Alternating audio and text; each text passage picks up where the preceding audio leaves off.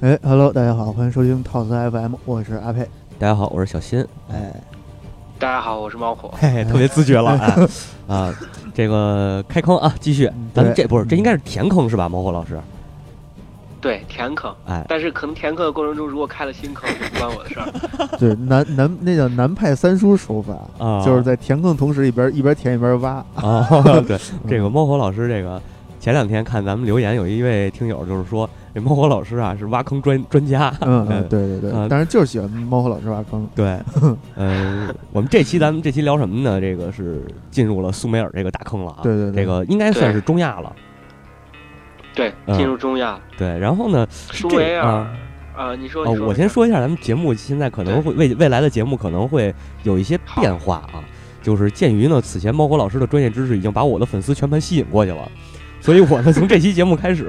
准备更加专注于我自己的这个专业知识。啊啊哎啊！，对，也就是说这开始聊个文学性的东所以西。也、啊也就是说，那个我这是我最后一期节目啊，啊，并并不是，并不是啊嗯啊，并不是这个，因为正好是因为是这样，聊了很多都是这个历史有关的东西嘛，所以肯定猫火老师从考古学的角度解读，这是一个呃完全有必要的，我觉得完全有必要的这么一件事儿。对对对啊，嗯毕竟是历史嘛。对，而我呢，我就我将更倾向于从这个语言和文学的角度进行解读。哎，对对对哎，那我然这后块儿们我将更倾向于是你擅长打岔。嗯 对，这都是咱俩擅长的，是吧？嗯嗯。然后我觉得猫火老师这样啊，历史观的话，咱们三个还是说秉秉承自己的历史观。嗯，哎，如果有一致的地，有有可能一致，也有可能不同。不同的话，咱们也有可能未来会在节目里出现一些咱讨们就论在。在这节目里撕了起 来。啊，对对对但对是。这哎这咱们这期节目开头应该放一首周杰伦的《爱在西元前》对吗？哎，我回，对对 是，很有道理。嗯，很有道理，一会儿咱们就放啊。然后是这样啊，呃，首先咱们得说明这个进入苏美尔大坑啊，嗯，咱们这个节目的人名、书名、地名，嗯呃，就是类似于就这些翻译的名称吧，嗯都是根据我不知道是那个猫火老师你看的是不是这本儿，就是陕西师范大学嗯出版社的这个，呃，叶书宪先生主编的这一套对神话，对你也是这本儿是是吧？对，那我们是是，呃，他这有一套神话学文库丛书，然后里边有一本叫《苏美尔神话》，我们的这些译名儿基本上都是基于他这个这本书而来的。如果就是这意思就是说有不同的，大家呃可以在留言里头跟我们这个呃交流。其实有一个办法，就是以嗯后出推送的时候，可以把它的英文的那个名字写在括号里头。也可以，也可以，对，这样更方便那个方便查阅，因为它现在苏美尔这块儿，我看大概翻译好像，呃，区别不像之前咱们做那个凯尔特那么大对，啊。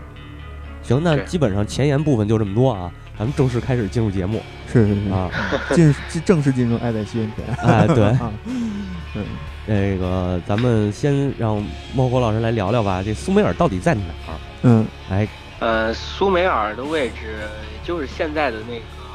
嗯，呃两河地区，最哎乱的那就是个古古巴比伦，差不多古巴比伦它那个控制范围，对，嗯然后就是幼发拉底河和底格里斯河呃和，底格里斯河，哎对，嗯它是然后更偏往南的向话，那个，啊我你打断一说下你啊，说苏美尔是应该更偏向那个幼发拉底河这边吧？呃，苏美尔对更偏向幼发拉底河这边，啊，呃，继继续。然后嗯它往南的话可能会跟阿拉伯有接触，啊，然后嗯尤嗯其是后期的一些一些闪族的一些部落哎，对，可能会跟阿拉伯有接触，这里出现了一然个后重要的这个应该是什么民这个种族概念吧，就是这对闪闪族族啊，闪族应该算是中亚一个非常广分布非常广泛的一个闪族是都会弹一闪吗？ 对，弹一闪，防一闪，对啊，盾是盾反，嗯， 对，，嗯，呃，然后接着说说苏美尔吧。好好好，呃，苏美尔它就是，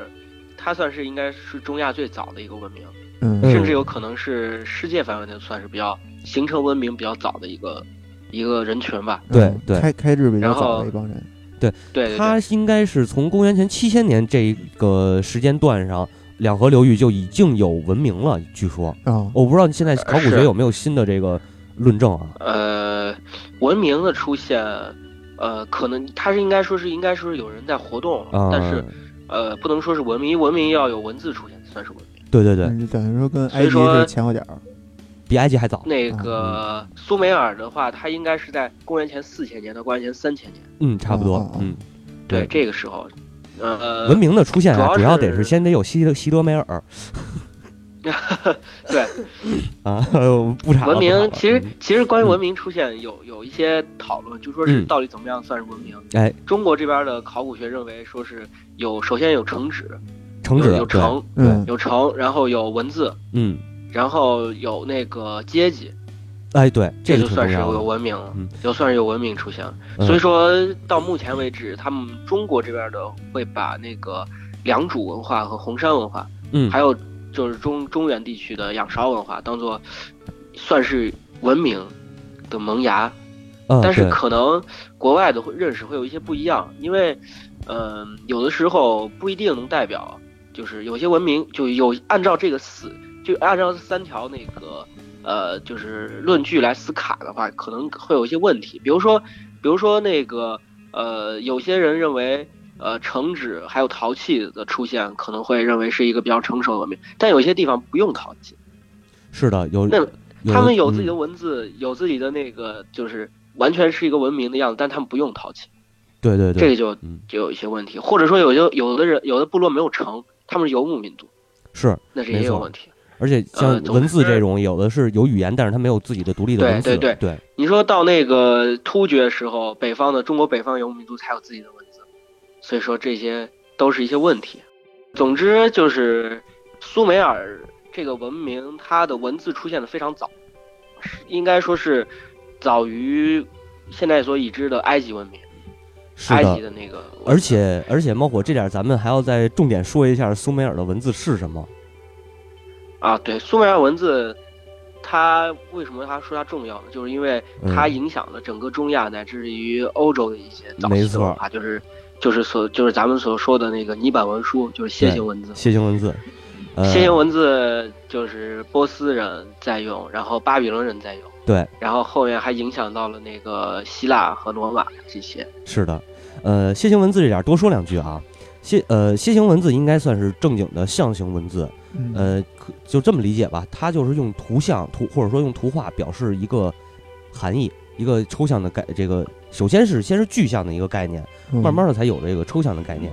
呃，在对语对在文字的发展上面，实际上是呃是这样的，就是早期都是象形文字，嗯它的表意实际上是有局限性的，啊就是我画一鸟，它就是鸟。啊，对吧啊？啊对，哎，然后随随着这个时间的发展，也就是这些书匠们，嗯他们的工作就是把把这个图像、图画嗯给简简化成，也不能叫简化，就是啊，对，应该叫简化，简化成一种符号，啊，就是越来越简化。大家可以看甲骨文，所以文字是一文字学是一种符号学，文字学，呃，现代的这个待会儿待会儿我会说到，现代的嗯文字它嗯确实是一种那个符号学啊，啊啊对然后对，然后就是就是应该说是分为三步吧。第一步是把图像简把图画简化成这个符号，第二步呢就是给符号增加更多的含义，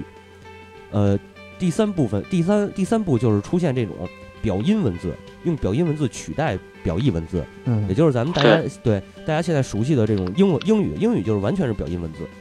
它没有对表意。对没对，呃，举例来说啊，其实这个这个东西就是是我之前看过，呃，古文字学家们他们的这个推论，认为这个这个这个这个中国最早的应该不是甲骨文，嗯呃，因为甲骨文已经是有这种符号的，已经是对已经是符号化了，嗯，但是我也正想也说，但是目嗯前为止好像还没有发现比甲骨文更早的文字。呃，对，没就有，是有人在那个上孙家寨遗址，应该是在青海的一个地方，嗯，然后发现了一些那个刻划符号，刻画符号，对就是在陶器上，包括在仰韶和红山也发现了一些，但是嗯没完全没法解读，嗯然后没有任何意义，嗯嗯是然后而是且很零碎，是所以说现在中国语言到底起源于在哪儿，或者从哪儿开始出现的，还没有定论。对，所以嗯这就是说到说到另一个，这怎么这个这个刚才猫我打断了这个插播这个甲骨文这事儿啊，我这本来想本来想安利一本书来着嗯啊，就是这个东西咱们可以一会儿再说，这个牵扯到一个语言学研究的问题，嗯呃，现在也只是推论说这个推断甲呃甲骨文之前有文字，但是没有证实。呃，对，呃，关于这种符号，就是语言是从这个图像转化到符号这种概念啊，呃，可以参考瑞士语言学家这个索尔索绪尔的一本叫《普通语言学教程》。索绪啊尔是一个那个符号人类学的那对个就对是对研究者，对，而且他还是结构主义的创始人，算是。嗯对呃对他索绪尔有一个头衔叫现代语言学之父，就是刚才阿佩提到那问题，嗯索绪尔是把这个符号创创造了这种符号学这么一个、哦呃语嗯对言研究的概念。咱们可以、哦呃、开辟了一个新天地。对对对，嗯他把嗯他把符号学归到人类学，对最后归到其人类学，实它也是对人类学的一个分支。嗯呃，而且它是一个现代语言学理论的这么一个奠基奠基的这么一啊这个还真不知道啊这个是真的正经的。呃对，友情提示啊，这本书特别晦涩，大家愿意看的话可以找来看看，但是你看懂看不懂我不管。嗯，呃，然后呃文字这块儿还有还有什么要补充吗？我觉得文字这块儿基本没有什么补充。苏美尔发明的楔形文字的这个，不管是它的样子还是书写系统，基本上都得到了所有的那个，尤其是近东地区民族的采纳。对，呃到后来的那个《汉谟拉比法典》，这个对，这也是采用楔形文字刻画的。人类对对最对早的文化输出嗯 的，然后再一个，我觉得苏美尔人比较重要的就是他的那些宗教的和神话，嗯也是咱们要聊的主要的一个做东西。哎，对就是就是这个，首先它的那个是，就是如果玩过文明的话，就是它是一个万神殿系，哦，是是是，啊呃这个六是 吧？呃对，啊啊啊啊！这个几乎影响了所有的近东的那些民族，嗯包括那个巴比伦人、埃兰人、亚述人、赫梯人，嗯嗯，然后包括后以后的波斯人，甚至包括那个印欧的那个斯基泰人，哎，对，对然后西美里安人这些人，还有包括就是呃，往远一点，欧洲的这个希腊人，甚至于对对对呃，他的神话对这个希伯来人也有对影响。对嗯，对出现了对个圣神经奇的旧约的影响。哎，对，对，旧约影响非常大。嗯，嗯，对然后再一个就是非常非常重要的，就是在一些楔形文字泥板文书里面发现了那个苏美尔人创作的文学作品。嗯，这个是考古学呃的，功劳。对嗯对，这个几乎是完全是考古学通过考古学来进行复原的。是的，然后因为就是这些东西已经遗失了，就是如果我们说到这个的话，必须要提到那个苏美尔人和阿卡德人的战争，就是呃，这公个元前可能三千多年吧，大概。对公元前三嗯千年末的末期的时候。嗯，嗯然后阿卡德人就是相当于击败了苏美尔人，之后就苏美尔人的文化就消亡了。嗯然后所以说，包括那个苏美尔语变成死语一样，就对像对现对在的拉丁语和那个拉丁语梵文就是拉丁梵语啊文一样，嗯，梵文对。然后那个，嗯，所以说这些包括通过考古学发发现之后，相当于它提供了一个完全没有受到后世修改和嗯改动的一个文本，对对神对话包括文学作品的一个文本，这个非常重要。对，但是一开始解读上面是不是也出现了一些问题，就是出现一些困对，难？哎出现了一些非常大的问题，因为刚才提到我说的，它属于一个死语言，然后再一个，它既不是闪族，也不是印欧，嗯也不是对印欧民族，对就是所以说这个就很有问题，就是它完全没有借鉴，就是嗯得不到借鉴。这是一个，就是我们所知道的闪族和印欧民族几乎是构成了，尤其是中东、近东，包括欧洲的主要的民族。对，主要文化影响嘛。嗯对，印欧印欧民族它形成了欧洲的主要民族和印度，对对对然。后而闪族是包括中亚中亚嗯和中东地区的，就主要这是什么些中东民地族。区？ 对，嗯，然后所以说这个，呃，它既然不是这两个的话，就很有就是很很难得到在现代进行试读的时候，很难得到语言学上的一些帮助和对照，是的。这样就解释的时候还出现了很大的问题。但是这里边有一个有，我记得有一个好玩的事儿，就是阿卡德人是完全几乎完全继承了苏美尔人的文字对。对，嗯，如果呃讲讲，要不我来讲讲书，就是如何试读它这个过程吧，行，就是我发觉现得了这个过程。对对对，简单你说说一下，简单说一下这部分。这个其嗯实其实那个发现就是对那个呃苏美尔语的试读，必须要提到对阿卡德语的试读，但是阿卡德语的试读又跟波斯语有关系。嗯，哎呃，嗯最早的最早最早的一个人，嗯呃，叫杜培龙，是个法国的，呃，就是也不算是正经的搞学问的，又是一就民算是科，那种博物学家吧啊，博物学家，嗯嗯他当时在就是跟那个波斯人，就是一些拜火教徒，嗯，研读了波斯当时的那个史诗叫《阿维斯塔》，嗯，波斯他史准诗备这个后未来会对讲到吗？猫火老师，对，进行一些对对那个阿维斯塔进行一些，就是把它翻译成英文，嗯嗯嗯，然后呃，紧接着那个呃，他的一些应该说是研究吧，应该算是研究。嗯，然后就是呃，就是开启了整个欧洲关于就是对这些近东语言的一个研一个试读和研究。嗯嗯那个最早的他这个杜叫刚才说是叫杜培龙，杜培龙对，杜培龙他的贡献主要是呃解释了一些那个呃阿就是波斯阿契美尼德王朝对应的一些和英文就是圣经当中嗯啊，对对应的那个波斯阿契美尼德王朝的一些名称。嗯嗯嗯，然后紧接着那个德国的一个语言学家叫格罗芬格罗特芬，嗯呃，他试读了一些波斯铭文，呃，然后紧接着就要提到一个非常重要的人物叫罗林森，他是一个军人。嗯，他一开始他他也不是正经正经搞学术搞学问的，啊都是半呃路，出他家啊最。早是在那个因为因为英国当时不是控制印度嘛，对然后他在印度学习了那个就是波斯语的一些东西，然后之后这是出出于他的兴趣，然哦后在一八五三年的时候他被调到波斯，然后所以说他就开始研究波斯非常著名的一个文本叫贝希敦铭文，嗯，贝希德铭文啊，咱都这都问问这都是坑呃，大概提一句，贝希顿铭文就是大流士一世征服了欧欧洲的，就是那个不是欧洲，就是中亚的一些游牧民族之后，他把他们刻在那个山上，哦然后并且写下了一些铭文，主要就是赞颂他的功绩，啊哦有点像那个秦始皇就是出出去巡游的时候刻的那些碑。嗯，对俺老孙到此一 游，还有撒泡尿。贝希顿铭文它主要是三种语言写成，嗯嗯然后第一种是波斯语，对然后有四百一十四行，嗯对第，二种是埃兰语。埃兰埃兰是那个中亚的一个游牧民族，埃兰啊是这然样，后埃兰是应该是先于苏美尔在这个中亚一带定居的民族，嗯后来是被苏美尔对对给对歇回歇死了。呃，后来被赶到那个北边儿、呃南边儿、北边儿去了。北边是吧？啊，这具体对我北边忘了是赶哪儿去了。嗯嗯，然后最后第三种是阿卡德语，嗯，二百对六十三行。对，呃，阿卡德语这个就是其实那啊个、对那个就是我它打断它一下是啊呃，你说我打断一下，刚才说到这个埃兰，我想起来一个，就是呃，这个呃，这埃兰战埃兰战争这一块儿，就是阿卡德好像是阿卡德的一个国王吧，叫马尼什嗯图苏、入侵埃兰的时候说了这么一句话，说我要你的银矿，我要你的绿玉，因为银矿可以使我的生活的更舒适，绿玉用来贺相，可令我死后不朽，嗯，就特别没道理的打，你知道是吗？是是啊，对，其实中亚那些国王都挺好大喜功的。呃，对对对对对，然后咱们继续，嗯，呃，继续就是第三种是阿卡德语，但是当时并不知道那是阿卡德语。嗯哦，其实那个他是罗林森是这样，是把那个贝希顿铭文拓印下来的。嗯嗯，拓印这个是个非常，其实拓印贝希顿铭文非常危险，非常危对险，就因为它是刻在刻在山上两。百多米的垂直的山崖上。他一共是去了就是四次吧，好像刻印这个，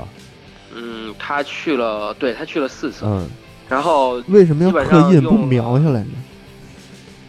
就是拓印，不是刻拓印哦哦拓印哦拓印哦哦哦拓印，嗯然后啊就是就是描他用了嗯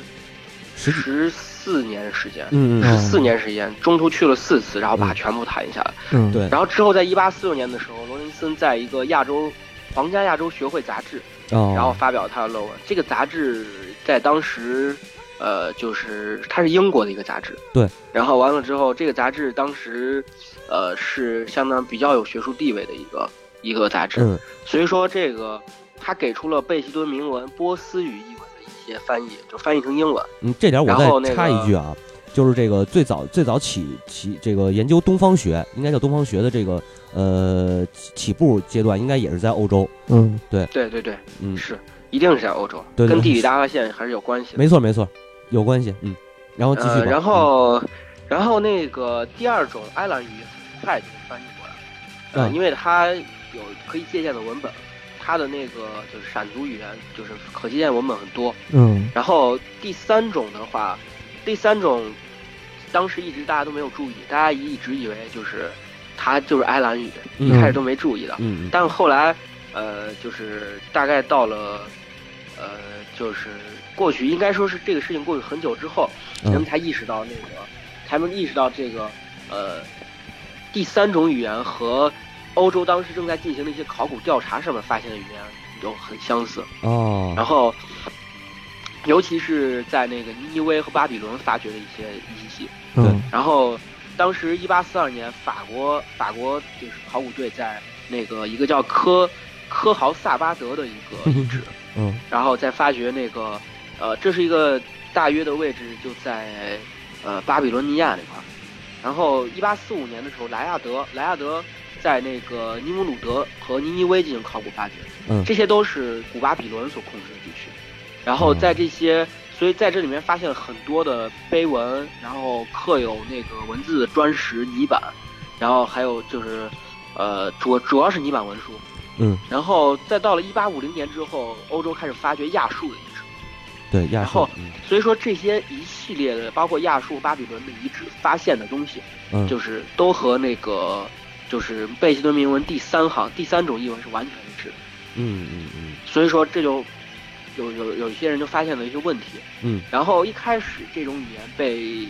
就是干就直接命名为闪族语言，闪族语，对但是后来发现太宽泛了，对对然后对完了之后，而且它是一个就是表意的语言，对，然后所以说所以说那个呃。当时就是整个欧洲对他议论纷纷，就是很多人都提出了各种各样的观点，嗯有的人认为它是闪族语，嗯有的认为把它正式就是一个叫爱德华辛克斯的爱尔兰学者，嗯把它定指定为阿卡德语或者亚述，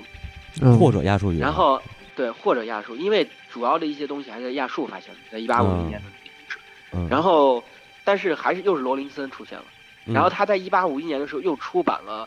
就是第三种译文的翻译，完全是他由自自己独立完成的翻译，嗯，就是他完翻译了贝希顿铭文，就是第三种语言的，直接把它翻译成英文。啊，所以说这个就这个就很很重要，就是，呃，所以这个就很重要。然后，呃，相当于这时候他就完全能够试读这种语言了。嗯嗯嗯，然后，所以说以罗林森的那个观点为为主，所以把它就命名为阿卡德语。嗯嗯对，然后，呃，其实就是这些阿卡德语的翻译，就标志着整个当时欧洲的闪族语言就被翻译的差不多了，就是在近东地区。嗯然后就是这时候，应该就提到我们应该上上期已经提过很多次，就是前面的节目就是比较语言学，这些比较语言学学者就是就发现了那个呃楔形文字的一些问题，就是在楔在闪族语言当中，就是因为我对语言学不是很了解，嗯嗯，就是没关系，我就是他这个说我擅长了，嗯操 对对对，他说嗯辅音那个比较，就是他说辅音是一种稳定的元素，而元音的变化相当大，这个看起对来不是不自然，对对就对是，，呃，这儿你有什么想说的吗？这儿呃，关于这个抚育这个这个问题，其实就是说，呃，应该是推断出来，因为这种辅音的变化，推断出来这个阿卡德语不是阿卡德人发明的，嗯， 对对对，前面是有不继是他承。发明的，呃，是这样，一般的语言来说，辅音是多变的，而元音应该是呃稳定不变。比如嗯说，对，比如说那嗯个英文的，包括浊化，对包括辅音的浊化，对，你看英文的那个元音是 a a i 啊 o u，啊我我有 啊喔呃 u 是汉语拼音嗯嗯也一样。是吗？嗯对，然后那个像日语，呃，嗯日语就是 r e u i o，嗯，这些都没有对变化，他们的发音是嗯没有对变化的，嗯嗯而变化多的是这个呃是这个这个辅音，嗯对吧？你比如咱们说那个啪和啪和八，对嗯吧嗯？这就是辅音的变化，嗯元音都是 r。啊啊，呃，简单举这么一例子，嗯但是猫火老师说的这种就是辅音不变啊，啊，元音变。嗯这但是我没接触过这种语言，就所是以就是生孩子那个姓儿不改，改名儿，不是名儿不改，改姓儿。 对对对对啊对啊，嗯，是这么理解。嗯这个例子举得非常的好。嗯呃，然后可以，我觉得可以再多说一点啊，就是这个苏美尔语，它实际上是呃，当然这是后来发现确认它是苏美尔语之后，嗯呃，这个这个来解就是来来分析它，嗯，苏美尔语属于一种粘着语。粘着语，对，，什么叫对对粘着？对，粘着语系，哎，就是就是大舌头说的。不是不是不是，哦你这个属这个属于太 胡逼了。嗯嗯，日语日语也是一种粘着语，哎，日语也是粘着语哦，对，就是它会有那种浊音那种概念。嗯不是不是，我来解释一下啊。啊什么叫粘着语呢？粘着语就是在这个动词和名词后边粘连上这种不同的词尾，来表达相应的这语法功能，啊，就是区别语法功能来用的。嗯一般的情况下，就是这词尾是有一个确定的意思或者确定的一个语法功能的。嗯呃，这个一个词尾也是一个语语速。哦，哎，就为什么我说为什么我一直说日语特别好学呢？嗯，就是日语突破第一关，你这个什么什么那个拼读什么都没问题了，以后嗯，往后学就是背背动词，就剩下跟你都会了就。跟养狗似的，先把它尾巴搞定了。啊啊，呃对对对， 啊，这举个例子那来跟说，这个年嗯终语相对的是一种什么什什么？哎呦，那哦叫什么我 忘了，嗯我我我还真忘了，反正透透亮语，呃不是透 亮语，回头这个可以呃那个嗯叫叫叫波波折语，啊波折语，对对啊对对，对波折。嗯语，嗯然后这个这个后边再说，时间关系，咱们以后嗯有机会再说。是先来是就是简单举几个例子，说这个呃粘着语，嗯，比如咱们说这个一哭，嗯日语里的这个去吧，哎就是语库太好了，一哭嗯 一哭就是普通的 动词，啊，对吧？然后你比如说那个变成那个搜嗯 exo 是那个是命是令意意是志型，意哎啊命令命令型命令型啊，啊，啊命令型，我记得是啊，有可能因为我我那个语法这一块儿我已经忘得差不多了，现在对会数对不我也忘不得会差不说，多对了对对， 呃，学多了以后就是语法你就忘了，这已经啊变成了一种你 的那对个对对那个随时能反应过来了。对对对，对，然后比较那个典型的就是假定态，假定态是加那个就是一哭那个一 k 类吧，嗯啊，加那个 k 类吧，对嗯对，就对是呃，假如去的话怎么怎么样的这种，嗯呃，就是其实就是一个词尾变化，举这么个例子简单说一下，嗯，我觉得能方便大家理解一嗯对，你还不是不说呢 下，是啊吗？啊，呃，基本上就是我觉得差不多这这我我我我想就说是的它这是些靠嗯那个词形的变化来来区分词义尾啊词词对词尾尾的变化对来区分这个词义，呃而不是就是语法对语语嗯法句句句子的这个一整整个整整句的意思，呃也呃也对对对对啊对，是没是错一没个什错么语态啊？这对对啊对，啊时的变，你看日语里头经经典的两种变化，一种叫变形，一种叫变态嘛，啊，是是是，嗯，对吧？猫火老师学过，应该也知道这个。 对，所以嗯日本人都很变态， 嗯啊啊，继续行，差不多，我这点说的就是这些。嗯，呃，其实那个就是被命名为阿卡，就被命名为那个阿卡德语之后，然后就就是就是，呃，我刚我刚刚讲到的这一一说突然忘了，对对对，我呃讲的就是那个、发现那个就是苏美尔语之后，嗯，然后就开始给这种语言进行，就是还是那个比较语言学家他他总结出来的一些词根，对，然后。呃，一八五五年的时候，还是罗林森，又是罗林森。嗯这个人真的就是对太于重推要了动苏美尔语、阿卡德语非常重要。对对对，他在《皇家亚洲学会》杂志上发表了一篇论文，然后他提到了那个巴比伦尼亚，然后南部的一些遗址，包括那个非常重要的叫尼泊尔遗址，嗯，然后嗯拉尔萨、埃里克，就是埃里克就是乌鲁克，然后那个圣经里面，圣经旧约里面提到一个地名，是，然后，呃，在就是这些，呃，上面刻就是他指出上这些刻写的文字都不是那个闪族文字。啊然后，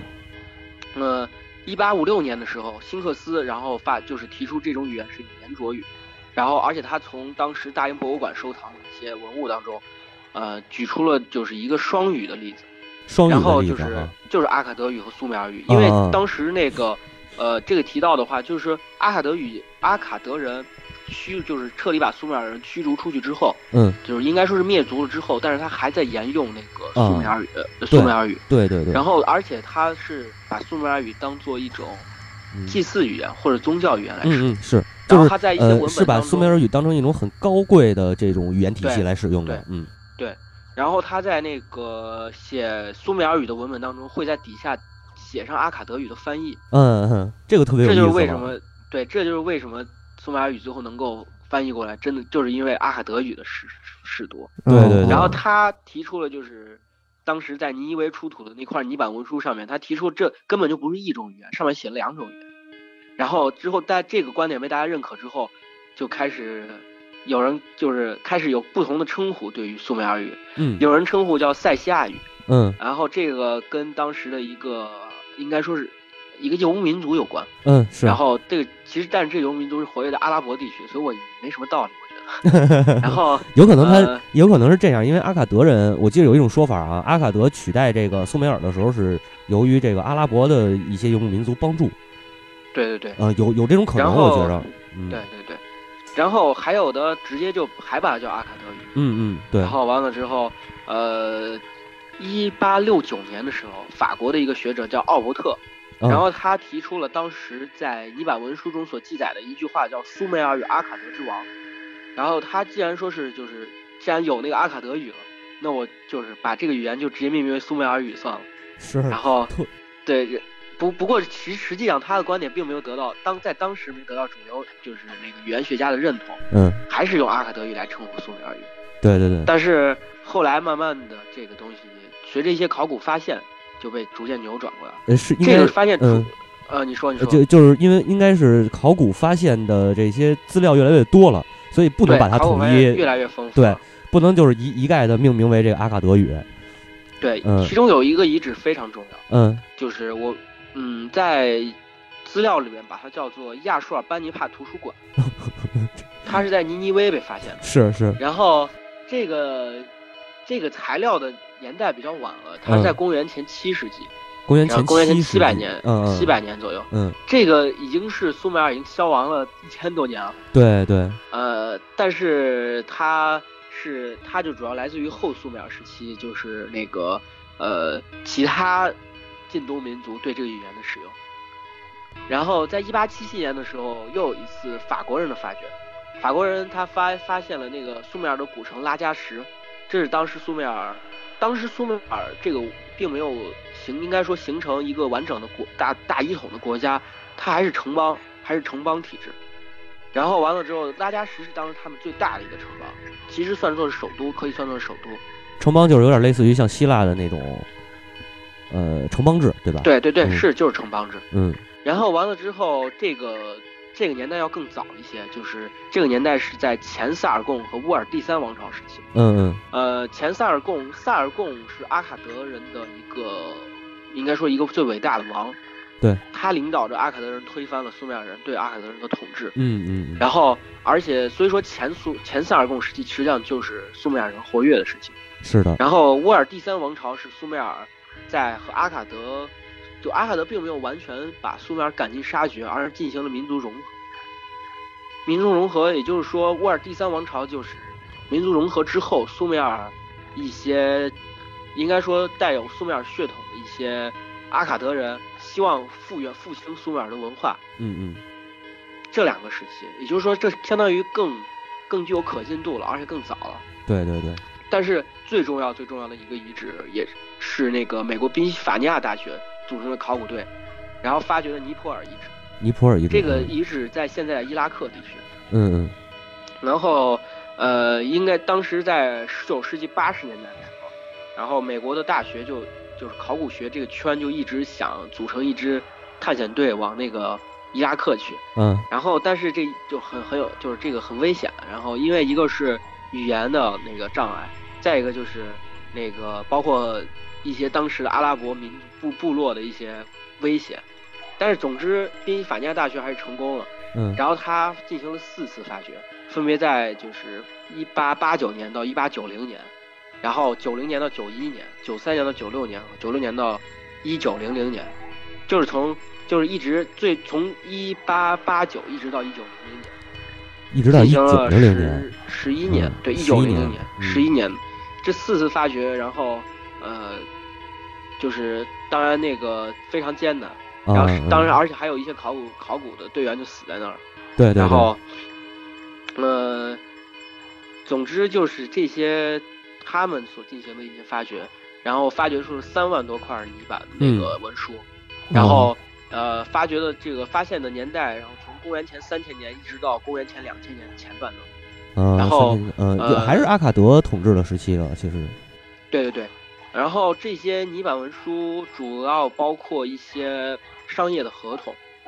我然操，后商业销售记录，然后嗯契约，嗯啊，包括一些收据、清单、遗嘱、书信。对，法庭判决，哎对就涉及到哦为什么非常重要，因为它涉及到苏美尔人的一些方方面面，嗯就，生活中的一些方抄面，了一个政然政后府机构，包括一些非一些非常重要的就是他们的法律和行政文书，哦对哦还有那个一些关于历史的题，就是历史记载。嗯嗯呃，其中最重要的是在一七五零年左右发掘的苏美尔语的文献作品，然后包括苏美尔史诗、神话、赞美诗、挽挽歌、谚语和一些嗯智慧文学、名言警句。民间警句，就差不多就是这些。嗯然后，呃，这个发掘就像你刚刚说的，还是在那个阿卡德人统治时期。对对对，但是后来德国人在拉法一个这个城邦，这个城邦非常重要，就是旧约里所提到的大洪水嗯发生的地方，嗯就是是舒鲁帕克。然后这个，而且芝加哥大学在这比斯马亚，然后发掘的一些地方，然后这这些都是在公元前三千年的，就是呃苏美尔人统治时期。嗯然后最重要的一个遗址是法国考古队在就是在基什，这个遗址叫基什，基什是一基基什个啊城邦，啊 基什，呃，就是这个城邦是嗯以前萨尔贡作为那个在这个城邦做过顾问，哦，他之所以能够领导阿卡德人推翻苏美尔人的统治，就是因为他在这城邦做了顾问之后，对苏美尔就是进行了一些了解，有点其实他有点像彼得大帝，俄罗斯的彼得大帝，然后老对去那个欧洲当水手。我操，对对对，先修打入船敌方长内修部船嘛，嗯， 对嗯，知己知彼，百战百战不殆 嘛，是嗯是是，对，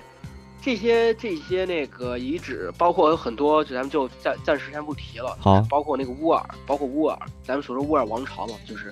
呃，这些这些遗址，其实一直到就是从十八世纪到十九世纪开始，嗯一直到就二战爆发的那个那段时间还在发掘，哦，就哎是对包括德国人，德国人在一九二八年的时候还发掘，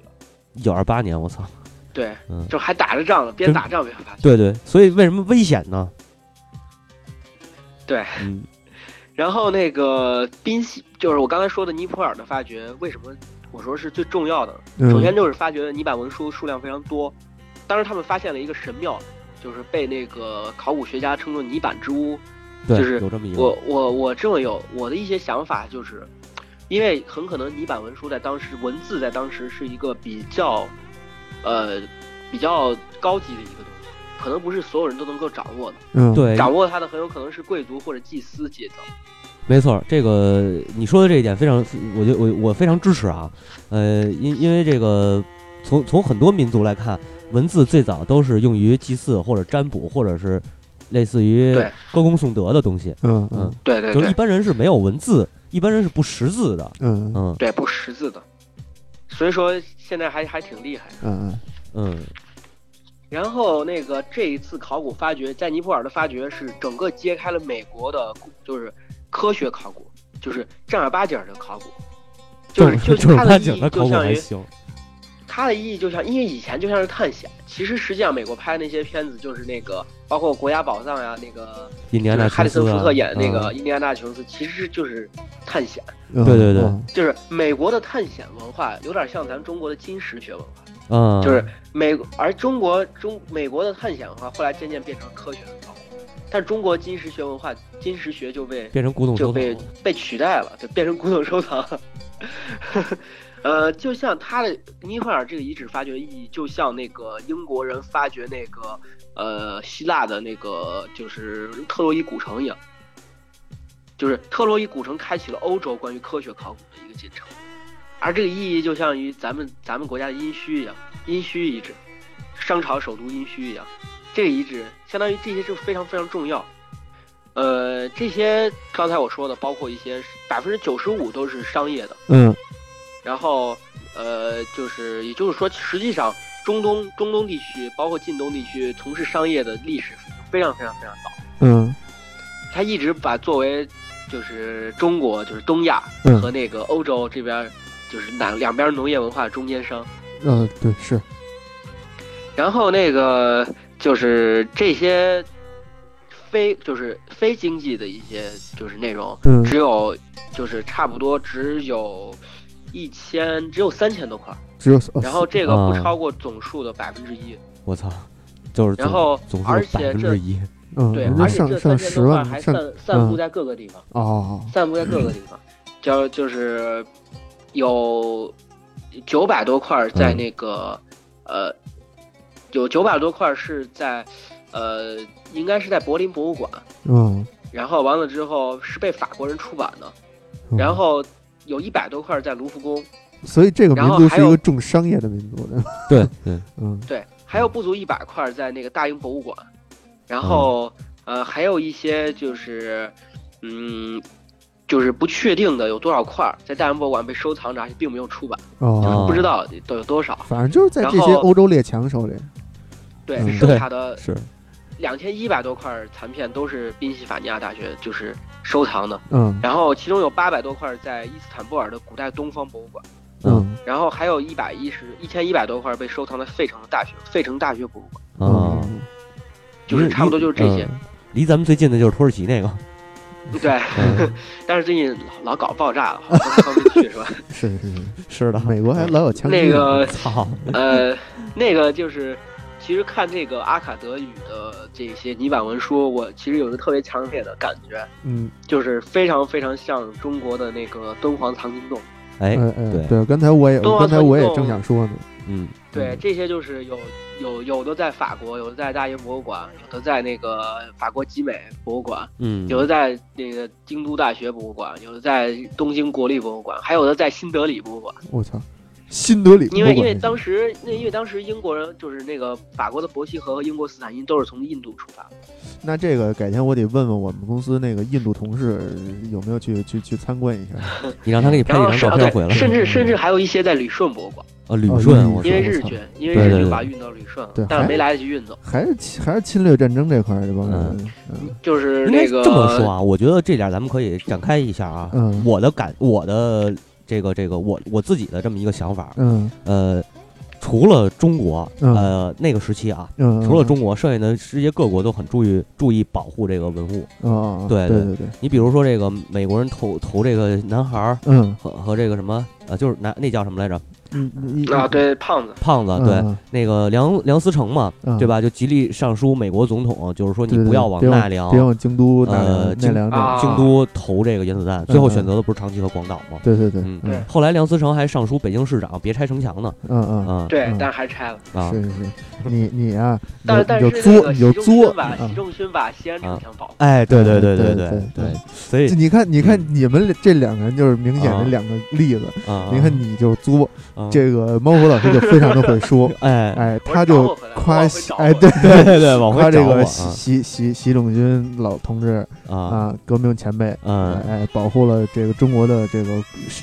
绚丽瑰宝。对嗯，所以习习近平主席哎，为什么也这么重视保护国这个这个中国文化呢？对对，对，你看他，这个习主席到哪儿演讲都是引经据典对对对对对吧？这就是证明我们中国文化是伟大的。哎哎，嗯这这就证明对呃我们从那这个期节目你说开的始引，经据典是撸起袖子干起来，我们从这期节目开始变成了一个正式的主旋律电嗯我们台。一直主旋律啊，一直主旋律。哎，嗯嗯咱们这个不不不呃说的有点远，哎嗯，对拉回来，拉回对来，拉回来。嗯嗯哎，拉回来，然后这些非经济类的，就是上面也提到了，就是那些神话史诗啊，这些赞美诗这些。嗯，然后有现在目前为止有九个史诗得到了就是恢复，对，这其些中恢复的嗯过程是非常非常曲折的一个过程，还就是是因 为、嗯，还是因因为为这个很多语那言个和文字这个这个问题，呃这个问题都不算是什么大的问题了，哦这个问题是吗通过通过一些就是努力还能够复原，就嗯这个比较狠的就是泥板文书，它你知道是泥板的，啊，对也就是用泥就是泥干了之后写的，对对就对是，这些这些非常容易碎，嗯然后完了之后，也就是说，就是每恢复一个史诗，并不是通过一块完整的泥板来恢复的。啊，是这个比拼如图，说，嗯比如说那个嗯就是，呃，应该说那个叫呃镐头的创造，嗯，对，这这个这个史诗是从呃十四块不同的那个泥板文书里面复原的。嗯嗯。搞头的创造算然后是算是一个这个经一个比较经典的这个素描史诗，对咱们之后会说到它。嗯，对，具体然内后容还有嗯那个吉尔加美什的故事。哎，对《加尔加美什》的故事是从四十四块不四同的十泥四板里面出块，来我的，操！嗯，就是就是我现在都想不明白，都几千块那个东西，它从里面找出四十四块，嗯， 然后把它拼在一起，拼成一个完整的故事，是件多么艰难的事儿。这也是一探险工作。是是是嗯，这这就对跟那个从这就跟那个从四库全书里边挑那个帝国，只挑出不到一百 次出现那个，啊哎也差不多，是对是是一是一个工程。对对对嗯对，嗯对，然后那个，嗯、总的来说就是，其实就是苏美尔的一些就是语言的一些试读，包括神话试读，最后总结出来那个一个语言学家总结出来一个苏美尔语法基础。嗯嗯这本书，所以说这个相对来说比较好一些。嗯然后这九个史诗包括那个呃恩美卡英雄嗯恩美卡，卢加尔班卢加尔班达达对和吉尔加美什。呃，这点儿插一吉尔句加啊美什，啊，你先说吧啊，你先对说吧，你吉尔加美什嗯这个非常重要，因为嗯巴比伦几乎全盘借鉴了吉尔加美什。嗯，对对对，甚至于希腊的这个著名英雄赫拉克勒斯，呃，也是这个吉吉尔加美什是赫拉克勒斯的前身，应该说是，呃，是哦，这这个我现在都不知道，呃这个是我还我真不知道。有这个说法。然后，呃，还有就是、呃有一个比较抱歉的一点啊，就是我们第一期神神叨叨的时候，好像把吉尔加美什说成印度英雄，还是说成他妈美洲英雄来着？忘了，反正是 是呃，反正说的美国超级英雄 嗯 DC 这块儿的，对啊，可能是漫威这块儿的，嗯这个说错了，他他其实应该是两河这一带的。嗯嗯嗯，对对对，嗯，呃，然后那个就是然后我觉得这样就是可以说说他，既然咱说到史诗了，就是展开一下说说他的文学形式吧。对香这一块，嗯我觉得你可能比较擅长。啊，是吗？那个，那我先说了啊，就是刚才猫火老师说到这个史诗，就是恩梅卡、呃，卢加尔班达和吉尔加美什这三个，应该是呃，这个这个这个苏美尔最重要的三部英雄史诗。呃，其他的余下一共不是有九个嘛？其他的余下还包括有这个，就是我就不多举例子，有英雄的，还有一些写怪物的，比如这个呃怪写怪物库尔的这个史诗，库尔就相当于啊这希伯来的利维坦，还有咱们当初讲那个古希腊时候那个巨人提丰，这个这嗯，个第一方对对对，泰泰坦什么的，就这个这个库尔就相当于这么牛逼的一种大怪物。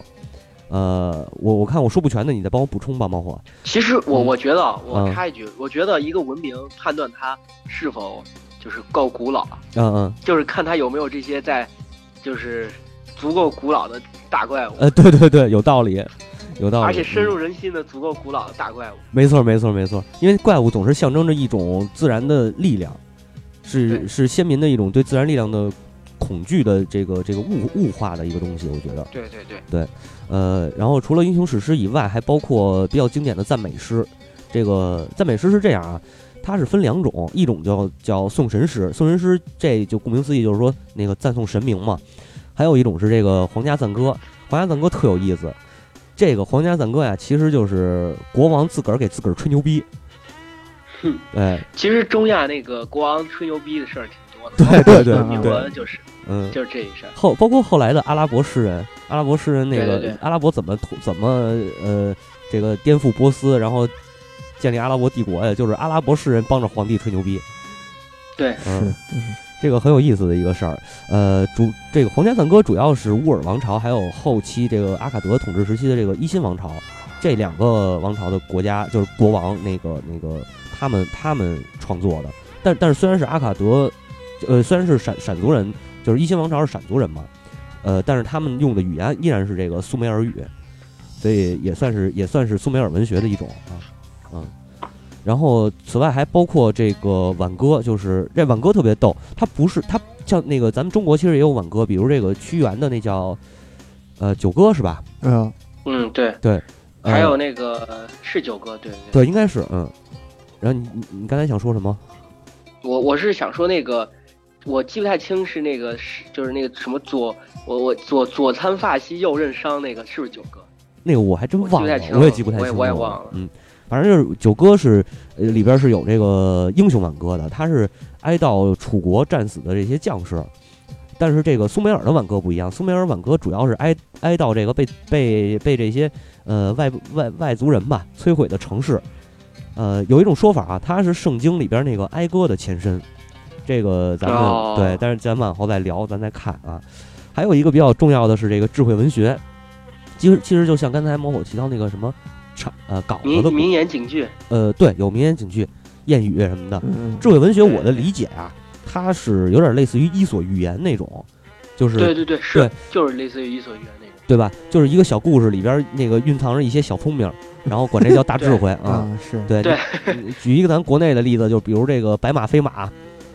这很经典的论证嘛，对吧？对，呃，这个什么那是我忘了具体我忘了啊，就是说呃进城这个马不许进城，然后有一哥们儿带着白马说我这不是马，我这是白马，嗯、对 对吧？特别扯淡，嗯是当时那个阴阴阳家，就是战国时候的一个故事。呃是是是，嗯、对，就是诸子百家里面的其中一对个。对，呃，这块儿也 不展开了，因为诸子百家这个，咱聊到中国的时候会有大大量的内容，嗯、呃，呃，我我差不多我这边对于它文学形式的理解，基本上就重点的，我我觉得基本就这些。对我嗯我是想说说它的那个，就是给大家来比较它到底有多古老。嗯嗯嗯就是你看埃及，嗯，埃及，就刚才一开始，阿佩也说了嘛，一就是一般来说，对于古代那种文学形式，可能大家最第一个反应就是埃及。嗯对但埃及有一个问题，埃及很可能比咱们想象中要确实要古老，但埃及有一个问题，埃及是用沙纸沙草纸写的，对对，没错没错，就是这东西这玩意儿就是保存不了几年就坏了，是嗯是，这玩意儿中就国就用没都有是用没来有资擦料屁能股够的，证明，嗯是 是，对，没有资料能够证明它足够早。嗯嗯然后再呃看看呃，我哎那再个插一句啊，猫火，那个埃及这一对边儿这一边儿唯一能证明它足够早的，只有它那个呃墓穴的壁画。啊，对，是，嗯就是。然后那个包括圣，就是你看其他民族的一些史诗，圣经，嗯，圣经其实受到它的影响。呃，圣经几乎然后就是几乎就是这对个苏再创作嘛，苏美尔文学的再创作。对，嗯然后那个《伊利亚特》《奥德赛》，那是希腊人的故事，嗯，对伊利对亚对，特》《奥德赛》。然后，嗯，包括古印度的那个离居吠舍和摩罗衍那、嗯，罗摩衍那，然后离居费陀吧，离居吠陀，对，啊，嗯离居吠陀、罗摩衍那的故事。罗摩衍那的故事，这个就更晚了。嗯嗯就可能到了公元，公元公元前几百年了，就是甚至不达不到公元前一千年左右。呃，对，然后那个刚才我所说的那个古就是伊朗地区古波斯的阿维斯塔，嗯，然后这是在公元前一千年左右，嗯嗯，是的，是然的后是都嗯相对来说都要比这晚得多。嗯然后所以说基本上可以证明，应该它是当时最早的一个就是神话或者说史诗吧。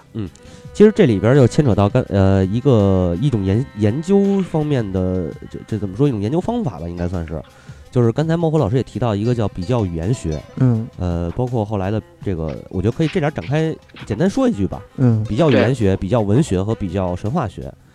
对，对最早出现的应该就是比较语言学，它是呃它的形成啊，主要就是为了研究这个梵文。呃，应该说是为了研究印欧民族。呃，对对对，这个这个，我后来如果咱们有机会填那个啊，不对，是一定有机会填那 个印印欧民族那个坑的话，啊是嗯是吗我？会提到啊这个，我会提到就是比较详细的讲这个比较语言学的发展。行，那就这点儿我就不展开讲这个，但是对可以说一下比它比较呃，呃，你说你说，我说就是可以说一下它的这个研究形式，就是对，比但是较嗯语言学就是就是通过一些，应该说是一些语言学上面的词根来研究，就是它的一些语言发展，嗯是通过这样啊比较，嗯，啊，是这样，你说就是你说语言学的研究当中，就是刚才咱们提到这大神啊，索索绪尔，他他创造了这两种研究方法，一个叫历史语言学，一个叫共识语言学，嗯，就是历史历史是呃研究一个语言的这个